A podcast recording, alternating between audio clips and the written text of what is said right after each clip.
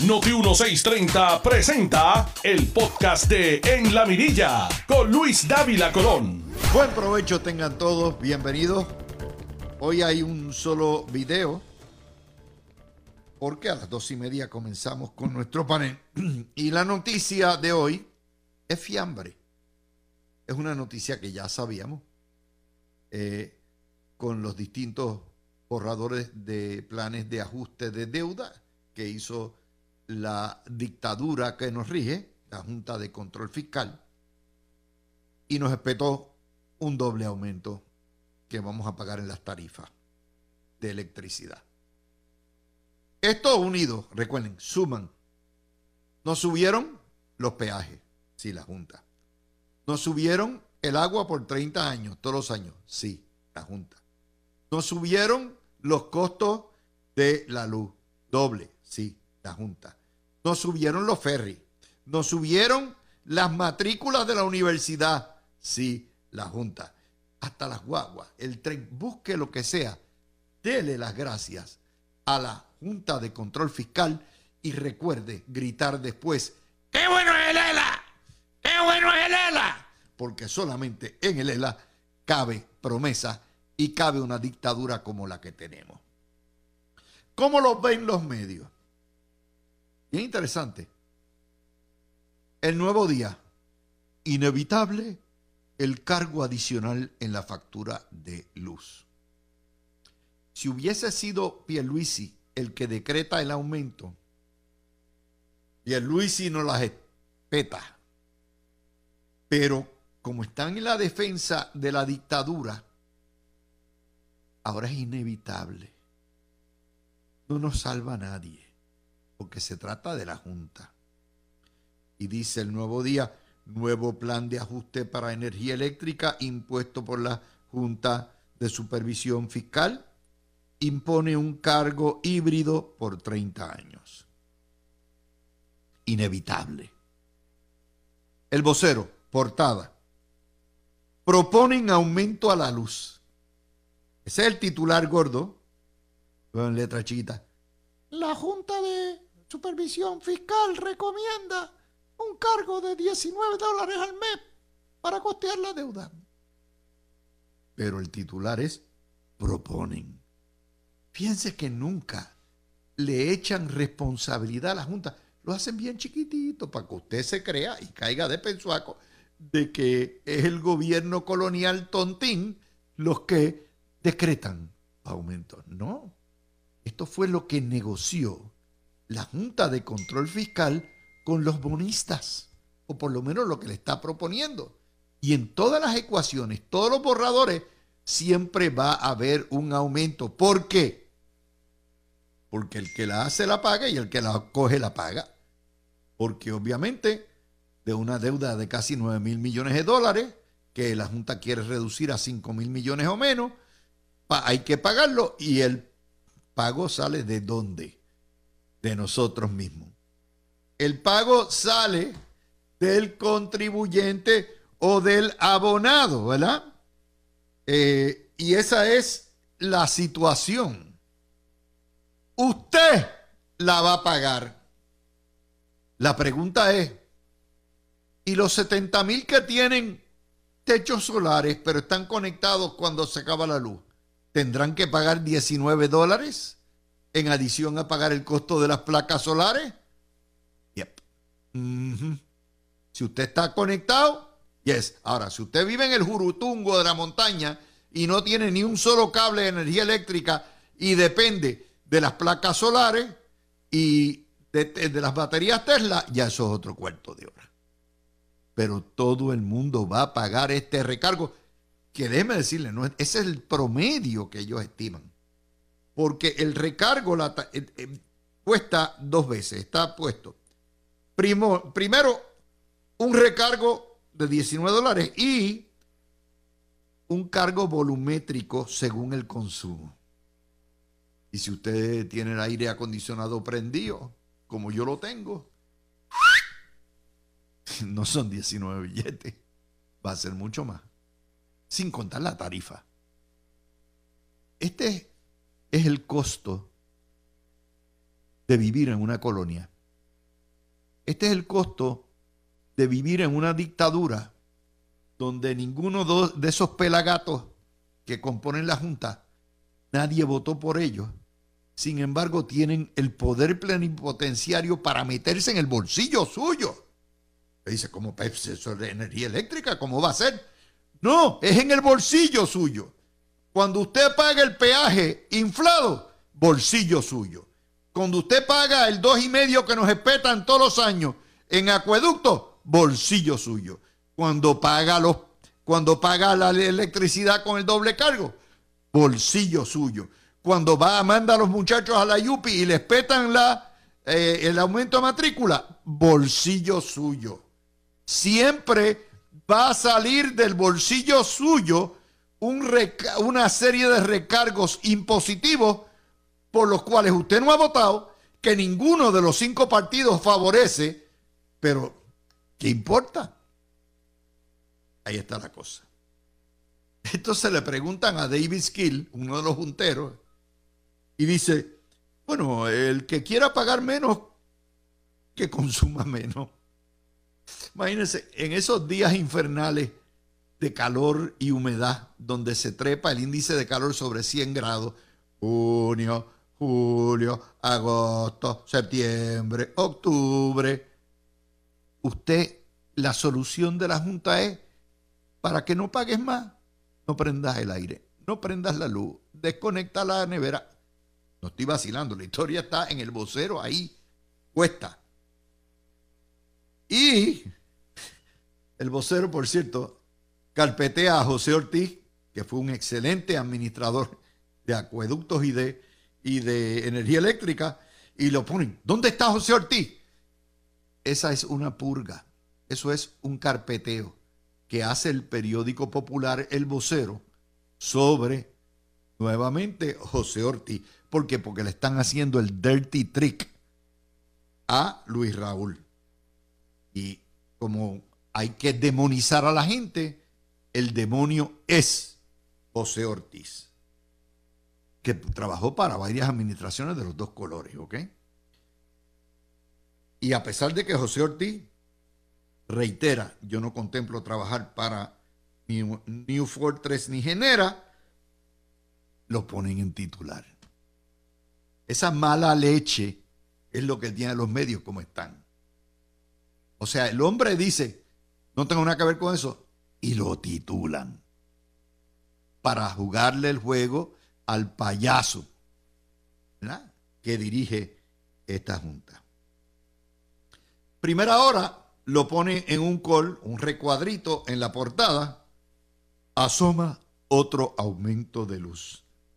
Asoma, asoma. Como no es el PNP quien lo propone ni el gobernador, es que no tiene, no tiene madre ni padre. Es huérfano el aumento. Asoma inevitable. Proponen. Siempre, fíjense cómo nos manipulan a ustedes. Y entonces sale esta mañana los populares echándole la culpa a Pierluisi. Pierluisi anda por Estados Unidos. Y Pierluisi, ¿por qué? Porque el cuerpo, el cuerpo presente del Oxiso, que se llama energía eléctrica, el monopolio estatal que entre el cartel de petróleo, los políticos y la UTIER lo, rajaron por el medio, ese monopolio está ahí y hay que, se puede decir, no digas mucho junta. ¿Por qué? ¿Por qué el afán de ocultar, de quitarle las castañas del fuego a la juntadura? La razón periodística es ideológica en la medida en que el pueblo perciba y conozca que debido a la condición colonial estamos en sindicatura de una dictadura donde no mandan ninguno de los nuestros, los que elegimos o no elegimos, si usted se da cuenta de eso, usted todos los días va a ser menos estado librista, menos colonialista y va a ser o independentista o estadista. Y por eso lo maquillan, lo ocultan. No es difícil. No es que asoma, ya está. Esa es la primera noticia. Vamos a la otra. Ayer compareció el gobernador a el comité del Senado, donde Mr. Manchin ha dicho yo no voy a tocar la estadidad. Y el gobernador, como representante de todos los puertorriqueños, les dice, señores, la inflación de 6% por dos años consecutivos nos ha comido lo, lo que está asignado a los proyectos. A eso le añadimos que hay una carestía de trabajadores en Puerto Rico y hay 2.400 proyectos de reconstrucción, pero si ustedes no ajustan o le dan autoridad a FEMA para hacer los ajustes correspondientes por inflación, muchos de estos proyectos van a quedarse a mitad porque no hay dinero. Ese es el primer mensaje. O sea, fue a pedirle a los republicanos dinero. Muy bien. Pide trato igual en todos los programas federales, cosa que no le van a dar. Y pide también una dispensa para poder importar mano de obra exterior, como eh, lo, lo, hace Guam. Guam le permiten traer, y Guam es un Estado libre asociado como Puerto Rico, un territorio, le permiten traer en mano de obra.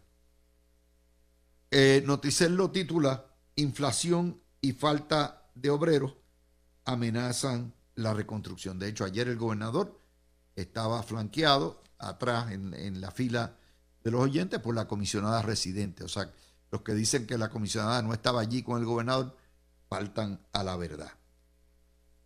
Pero ¿qué dice esto? Nuevamente que tenemos que ir a pasar el cacharro. Y después se enfocan a los congresistas y dicen, ustedes lo que vienen aquí a pasar el cachajo y a pedir a todo lo que da. Bueno, pues es el ser colonia. Yo me temo que no van a dar ni un chavo más, que va a haber muchos proyectos que se van a quedar guindando y eso eh, va a plantear problemas para este y cualquier otro gobierno que venga. Para aquellos que no les gusta leer la prensa y dicen, David Colón me la va a leer y me la va a explicar, vamos a ir que eh, hay una nota internacional Sudáfrica. Sudáfrica está pasando por lo mismo que nosotros. Tiene apagones diarios, apagones selectivos, averías completas, porque lo que tiene son junkers de plantas eléctricas. Y el gobierno, el Parlamento de Sudáfrica y el presidente, el primer ministro, pidieron, hicieron un decreto que declara una emergencia energética que le permite no solamente eh, darle prioridad, por ejemplo, cuando haya un apagón, donde están las zonas industriales van primero para no afectar la productividad nacional. Fíjense lo que está pasando. Y segundo, más importante aún, le permite obviar todo el proceso de subastas o de concurso para que puedan contratar con compañías que hagan plantas eléctricas de servicio eléctrico privadas con fuentes alternas. Y como Sudáfrica no tiene los billones que tiene el tío Sam y que tiene en Puerto Rico, están en un proceso de transformación, pero han eliminado la subasta. Si los periodistas de Puerto Rico ven eso, me imagino que pondrán en ¿cómo va a ser? Se lo van a dar los amigotes. eso es lo que está pasando en Sudáfrica. Aquí todavía estamos moviendo un papel que llega al otro escritorio, que espera que traigan el lápiz para firmar lo que pasa el otro escritorio. Del otro escritorio llaman al mensajero para que lo suba al sexto piso y el sexto piso, piso, el soplapote del soplapote tiene que firmar y tiene que ver las vistas públicas, las citas. Eh, así. Eso solamente pasa en Puerto Rico. La permisología. Pues Sudáfrica se pasó la transparencia y la permisología, metió en fast track todos sus proyectos. Y lean la prensa internacional, caramba, ¿no? Esto no es un problema único a Puerto Rico. Fíjense que yo le doy noticias que nadie más le va a dar. La fuente, el CFR Daily. Vamos a ir a otra de las notas del día de hoy. Eh, bajón de 9% en ventas de autos de enero a enero. Digo de 9% porque Metro, en su deshonestidad editorial, nos puso un bajón de 151%, una cosa así, pero es porque cogió el renglón de los banes y dijo, se vendieron 151% eh, por ciento menos en banes. No, lo que vale es, claro que va a haber una merma este año en la venta de vehículos, porque todo el mundo con los bonos de de Trump y después los de Biden empezaron a comprar carros nuevos a todo lo que da. Y ese patrón de alza que se dio en el 21 y el 22 tiene que parar en algún momento, pero no es tampoco para gritar. El año pasado, el mes pasado se vendieron 9.505 unidades, que multiplicado por 12, si sigue así, eso quiere decir que este año sobrepasan las 100.000 unidades vendidas de autos nuevos. El mismo enero, el año pasado, fueron 10.407. O sea, la diferencia es aproximadamente unos 900 automóviles menos. Pero no me pongan 151%, bendito, yo las corrí eso. Es 9%. Yo tuve que leerlo 10 veces porque no me cuadraba el número de 9.500 vendidas este año con el número de 10.407 no me cuadraba con que es 151% menos. Pero ahí está. La otra nota, la Oficina de Ética Gubernamental se tardó tres años en absolver el lío aquel de los suministros que, y la politiquería, donde Wanda Vázquez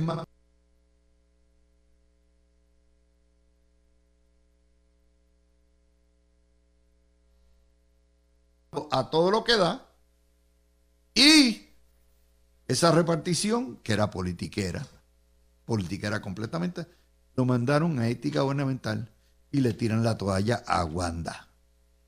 Los que estaban escuchando mi programa saben que yo quemé al gobierno de Wanda por hacer una cosa como esa. Y les tomó tres años. Tres años. Justicia tardía no es justicia. Ética gubernamental.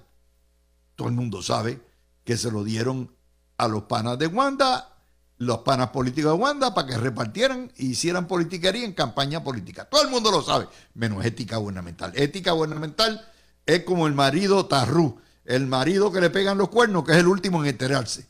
Bueno, pues muy bien, Wanda está aplaudiendo, viva estoy, tengo la contentura, me sacaron las castañas del fuego los criollitos, imagínate tú. Wanda Vázquez tiene más problemas que eso con los federales, eh, pero ahí estamos. Otra de las notas que vamos a pedir hoy también viene de la federal. La defensa de Sixto George pide eliminar la orden de Mordaza.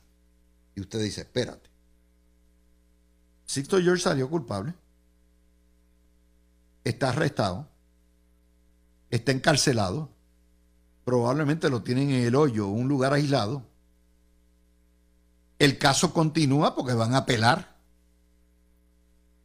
Eh, obviamente no hay cooperación, porque si fuera cooperación los fiscales serían los primeros que le dicen, cállate la boca.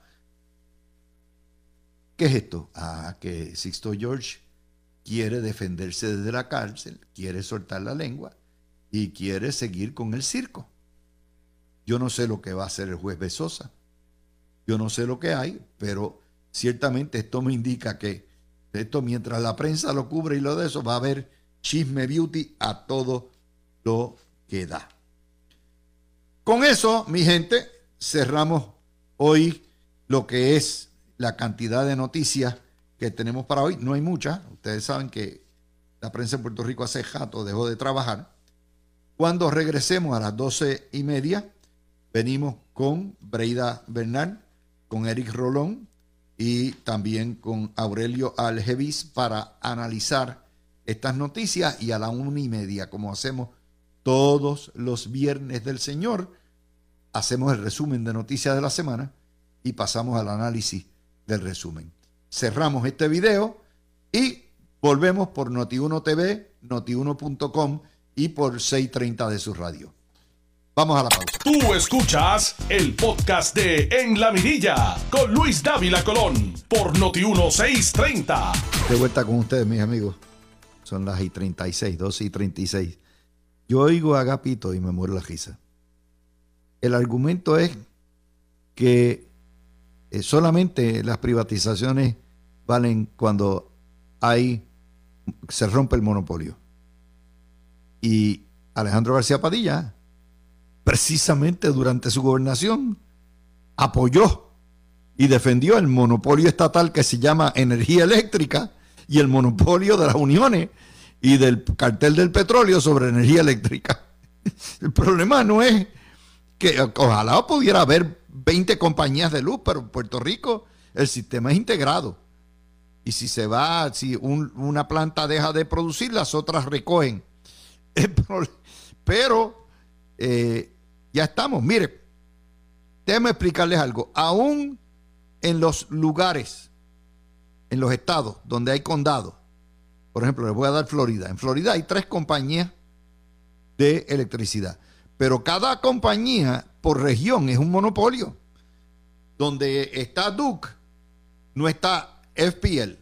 Y donde está FPL no está Duke. O sea, se aparcelan. Es empresa privada, pero usted no ve los apagones, usted no ve el problema. y aquí las uniones no tienen jamás el poder que tienen en Puerto Rico. El problema es, como les digo, sí, muy bien, muy bonito, eh, pero después de todo, el Partido Popular es la madre de los monopolios. Nosotros todos los días tenemos que sufrir una cochina colonia, a pesar de que en tres ocasiones, de hecho en cuatro desde el 98, el ELA perdió la mayoría y ellos aplauden viva. Todos los días el Partido Popular gana con el coloniaje. Todos los días nos los espeta, a pesar de que la mayoría de Puerto Rico no quiere el coloniaje. Eso es un monopolio. Eso es lo que se llama un monopolio. Cuando usted no puede considerar ni tener la opción de escoger entre la estadidad, la independencia o la libre asociación. Y encima de eso, el Partido Popular le bloquea todo proceso para cambiar. No hay. Es un monopolio. El ELA tiene un monopolio. Somos colonizados del el Partido Popular. Por eso que yo soy, mire, sanguinario con los populares, con el liderato de los populares porque nos tienen en esta esclavitud, en contra de nuestra voluntad. Tienen el monopolio del estatus y se ríen de ello. Ay, papá, es que oírlo nada más es, un chiste. Bueno, eh, a ver quién tengo el estudio. Tengo por ahí a Breida. Sí, aquí estoy, Dávila. Qué bueno le diste al ¡Feliz viernes! Ay, vamos con esta. Eh, feliz viernes para ti, gracias a Dios. Eh, hay Super Bowl el domingo, de manera que el día que más pizza se vende en todo Estados Unidos es el día del Super Bowl. Eh, vamos a empezar con este relajo de tratar de echarle la culpa a Pierluisi cuando el, la Autoridad de Energía Eléctrica es un sujeto quebrado en manos de promesa y en manos de la Corte de Quiebra y quien pica y quien hace deshace es la Junta de Control Fiscal. Breida. Ay, buenas tardes, Dávila, y buenas tardes a todos los radioescuchas. Hoy es viernes, así que tenemos algo bueno que celebrar y un montón de conciertos que hay por ahí. Mira, Dávila, de verdad, yo, yo me sorprendo cómo aquí se manejan las noticias. ¿Por qué lo digo? Esto del aumento de la Autoridad de Energía Eléctrica, que todos los puertorriqueños que sabemos que es para pagar la deuda, Dávila, porque es que no es para más nada. Yo escucho a los comentaristas de noticias indicando que no, que esto se está haciendo porque que, es culpa supuestamente de, la nueva compañía que va a tener a, a, su cargo, ¿verdad? A la autoridad. Y yo digo, pero ven acá, ¿dónde está la memoria colectiva aquí de nosotros como pueblo? Es que en realidad todos los puertorriqueños sabemos cuál ha sido el tracto de la Autoridad de Energía Eléctrica durante las últimas décadas.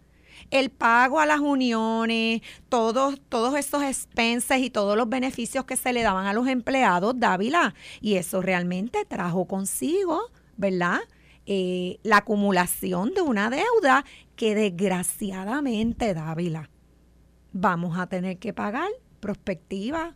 O sea, yo, yo tengo que decirlo, yo dudo mucho que ninguno de nosotros aquí en esta isla estemos contentos con que tenemos que pagar una cantidad adicional para el abono de la autoridad de, de energía eléctrica. Aquí nadie está feliz, Dávila. Inclusive yo creo que cada quien en su hogar está viendo, ¿verdad? Cómo, cómo, cómo ajustar la cosa, ¿verdad? Si en realidad ese, ese pago se tuviese que hacer. Pero decir que eso tiene que ver con el asunto de, de ahora de la privatización. De verdad, a mí, a mí me parece que es estirar el chicle y me parece que es irresponsable decirle eso a los puertorriqueños. Vamos, fíjate, vamos a, trabajar esto un poquito, eh, que es la cuestión del monopolio. Nunca ha dejado de ser un monopolio, ni aún con empresa privada. Ni, ni hay capacidad de separar cada región. Porque aun cuando se separara cada región que se le diera una autoridad de energía eléctrica a Mayagüez, una Ponce, una Arecibo, no tendrían competencia porque lo primero que va a pedir esa compañía eléctrica es, bueno, yo tengo que tener el monopolio desde Toa Baja hasta Atillo en mi, mi área y no quiero, o sea, es así, es absurdo lo que estamos viendo. Eric Rolón, eh, es la politiquería lo que daña todo esto. Sí, mira, Luis, primero que nada, buenas tardes a, mi compañera aquí hoy, a ti, a toda tu audiencia. Mira, definitivamente esto es lamentablemente, como muchas veces pasa, es un asunto eh, sacado este, totalmente fuera eh, de contexto. Simplemente es cuestión de ir a la ley y, ver el orden cronológico como han sucedido las cosas y te vas a dar cuenta de dos cosas. Eh, primero, eh, la culpa no es del gobernador Pedro Pierluisi, yo creo que de todos los funcionarios actualmente electos, yo creo que quizás es el, menos que, tiene culpa en el sentido de que esto es una reforma del sistema eléctrico que viene corriendo ya hace unos años, donde el gobernador Pierluisi pues, obviamente entra a, a gobernar el país y ya hay unos procesos corriendo donde él quizás pues como primer líder tiene que tomar la decisión de si continúa con esos procesos o, o, si los revierte, porque pero revertir hubiese conllevado este, unas decisiones y unas consecuencias que yo creo que ninguno de nosotros como ciudadanos hubiésemos querido ver. Así que esa parte primero hay que reconocerla, hay que ponerla en contexto y aplaudirla. déjame, hacerte un paréntesis, porque tú sabes que eh, dice, la deuda que la paguen los ricos. Muy bien. No pagamos la deuda de energía eléctrica y no se llega a un consenso del plan de ajuste. ¿Saben lo que va a pasar? Por contrato, la autoridad pasa a los acreedores. Pero hay otra cosa, que hay una doble vara. Ayer estaban gritando los de la Unión, los del Fondo del Retiro de, Energía Eléctrica que están quebrados también. O sea, recuerden, aquí llevaron a la Autoridad de Energía Eléctrica a la quiebra y a la quiebra han llevado también el fondo de retiro. Pero miren la doble regla. Es, ah, no, no, no, pero, pero los trabajadores, los jubilados no se les puede quitar. Eh, el, hay que pagarle porque ellos son acreedores. Claro que sí. Yo ni un centavo le deben quitar a los, a los jubilados de energía eléctrica. El problema es que lo que es bueno para el ganso es bueno para, para la gansa. O sea, tú tienes, si le vas a pagar al jubilado, que es un acreedor, le tienes que pagar también al, al dueño del bono.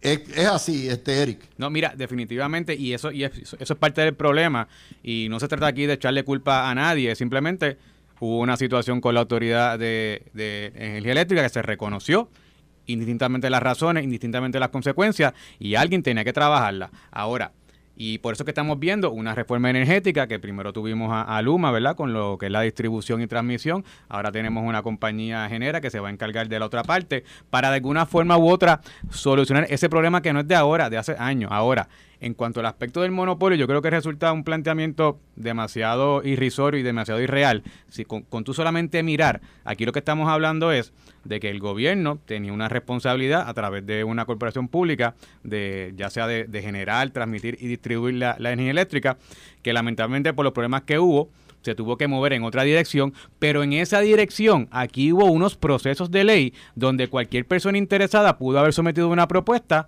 como parte en el caso eh, de Luma, que en ese proceso fueron ellos seleccionados, al parecer pues fueron los que mejores o la mejor propuesta que, servía al mejor interés del pueblo de Puerto Rico, pero igualmente en ese proceso hubo otros competidores, así que aquí no hay tal cosa como un monopolio, porque aquí sale con lo mismo, o sea, fue a concurso y, y se lo y fue, el gobierno estimó que ese era el que había que darle. Pero hablar de monopolio, yo lo que creo que es, simplemente una alegación muy vaga para tratar de desviar la atención y pues dentro del problema que hay, generar otro que lamentablemente no nos va a resolver nada. Lo que hay que enfocarnos en que Genera y Luma hagan su trabajo tal como se, como se le está haciendo por contrato. Y el día que no funcione, pues el gobierno va a tener que tomar la decisión de sacarlos porque el pueblo de Puerto Rico no puede ser siempre la última víctima en en los problemas que, surjan a nivel gubernamental. Y déjame decirles algo, y en esto, Breida, eh, si los bonistas no aceptan, la juez Swain tiene dos opciones, desestimar la quiebra y que se la coman los bonistas ejecutando, o hacerle un cram down a los bonistas, y decir, no, no es 50%, lo que yo autorizo es 10% y se acabó. Eso es otra opción. Pero mientras tanto, estamos como el jamón del sándwich, aquí peleando que sí. Sí, mire, todo lo que toca el gobierno, los monopolios del gobierno, no funcionan. ¿Cuántos líos no tuvimos con el monopolio del agua? ¿Ah? No funcionan. Cuando hay competencia y cuando hay sector privado, funciona mucho mejor. Breida. Dávila, es que si, si nos ponemos a analizar de una manera seria, ¿cómo pretendemos que ocurran cambios si seguimos haciendo lo mismo. O sea, eh, continuar con la Autoridad de Energía Eléctrica eh, definitivamente aquí en Puerto Rico no era sostenible y yo creo que es, e, es, como dijo ahorita, es que simplemente pregúntale a cualquier puertorriqueño cómo se siente con, con todo este asunto. Sí, va a conllevar unos sacrificios, tristemente, Dávila, nadie, nadie, nadie en Puerto Rico va a estar brincando en un solo pie porque vamos a tener que pagar otro aumento de la luz para poder solventar la deuda. Pero, ¿cuál es la, cuál es la solución, Dávila? ¿O cuál es la alternativa? Que entonces creemos aquí una inestabilidad. No, Dávila, definitivamente pues hay que encargarse del asunto y pues tendremos que trabajar con lo que tenemos. Y no nos olvidemos que si estamos en esta situación es porque el monopolio del gobierno, es decir, energía eléctrica, lo llevaron a la quiebra. O sea, si estamos en una situación donde el monopolio lo llevaron a la quiebra, pues la única razón, la única medida sería romperlo en pedazos, pero aún rompiéndolo en pedazos, cada región tendría su, su monopolio de Autoridad de Energía Eléctrica. Es loco, es loco, pero es así. Eric. No, mira, Luis, y es bien triste, y yo quiero poner esto un poquito en perspectiva. Eh, oye, vamos a suponer el mejor de los casos que Luma y Genera pues hagan el trabajo que, pues, que no se hizo por año y que pues, nosotros como puertorriqueños pues tengamos el mejor sistema eléctrico que, que, ¿verdad? que podamos aspirar. Pero entonces la pregunta es, Luma y Genera hicieron eso, lo lograron, gracias a Dios pero ellos van a tener una ganancia. Entonces la pregunta es, ¿por qué eh, la Autoridad de, Energía Eléctrica no hizo lo que tenía que hacer hace 50 años atrás o, ¿verdad? el, tiempo que tenga de creación para que esa ganancia, en vez de llevársela a una empresa privada, se pueda utilizar en alguna causa? Porque Vamos a hablar claro, el Departamento de Educación, Corrección y la Policía de Puerto Rico, ellos dan un servicio igualmente esencial, pero ahí hay ganancia, claro que no la hay, ahí es simplemente un presupuesto para dar un servicio que todo el mundo necesita. Pero entonces, ¿por qué ahora en el caso de, lo que es la, energía eléctrica, vamos entonces a tener una compañía, algo que pudimos haber hecho como gobierno, que, oye, supongamos un ejemplo, ponle que Luma y Genera ahora se ganen por su gran labor en ganancia 20 millones de dólares. Eran 20 millones de pesos que como pueblo pudimos haber utilizado para inyectar al, al, Departamento de Seguridad Pública, al Departamento de Corrección, al Departamento de Educación. Pero como por años la autoridad no hizo lo que tenía que hacer, pues ahora hay que pasárselo a, manos privadas y obviamente eso tiene un costo. Eh, tanto para el pueblo de Puerto Rico, pero más importante aún, lo que pudimos haber ganado, lo estamos perdiendo porque ahora solo lleva esa ganancia. Es verdad que recibimos el servicio que queremos, pero ¿y esa ganancia? porque entonces el pueblo no se quedó con ella para usarla en otras causas? Yo creo que esa es la, parte más crítica de todo esto. Yo espero que, que el UMI Genera hagan el trabajo que por ley se, les está encomendando, pero siempre hay que tener como norte que puede ser un ejemplo de muchos donde como gobierno tenemos que hacer lo que está en, nuestro control porque a la larga quien sufre es el pueblo de Puerto Rico. Y, y fíjense que el muro de los lamentos es tal. Eh, Puerto Rico es una comunidad que siempre los aterran, siempre eh, lo que como es la cobertura de noticias y la politiquería tienen al pueblo histérico.